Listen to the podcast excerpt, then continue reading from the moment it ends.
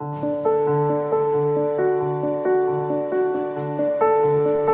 Santo Evangelio según San Marcos.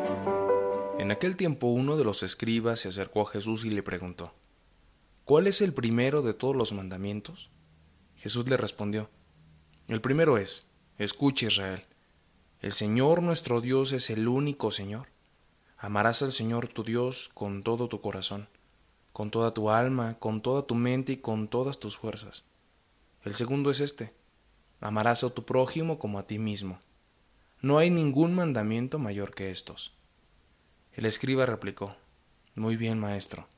Tienes razón cuando dices que el Señor es único y que no hay otro fuera de él, y amarlo con todo el corazón, con todo el alma y con todas las fuerzas, y amar al prójimo como a uno mismo. Vale más que todos los holocaustos y sacrificios.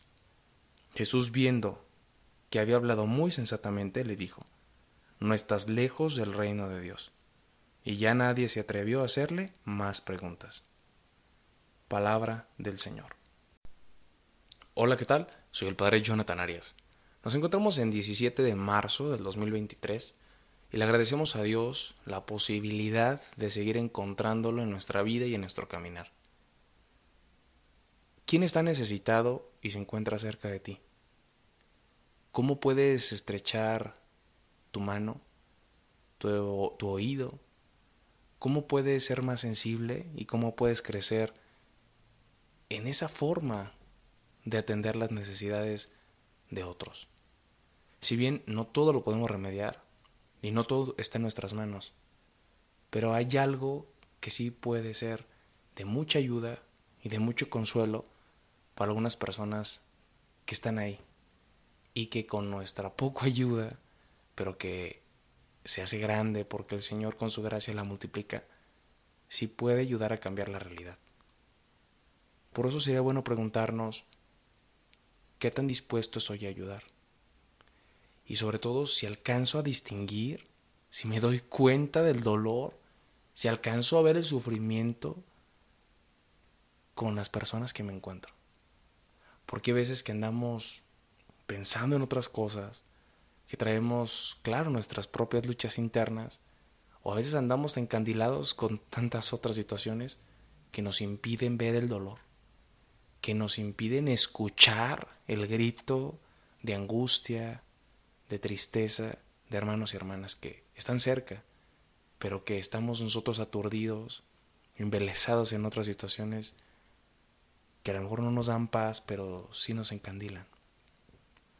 Jesús nos enseña a reconocer el amor, el amor que se hace cercano y el amor que alivia la necesidad.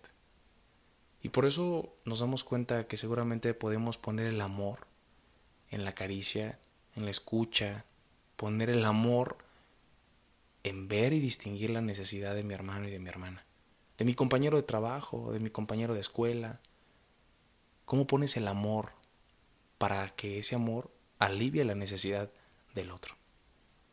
Que el Señor nos enseñe a ver las grandes posibilidades que tenemos, que nos enseñe a reconocernos, que también es importante el valor que me tengo, el cariño y la estima que me hace mucho bien percibir y distinguir entre tantas otras cosas.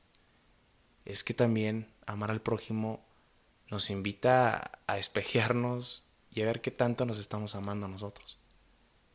Ojalá que podamos crecer en ese amor y de verdad reconocer la grandiosa oportunidad que el Señor nos da todos los días de crecer en el amor, de valorarnos, de aceptarnos, de gozarnos con lo que hoy tenemos y de amar lo que hoy está en nuestra vida y en nuestras manos.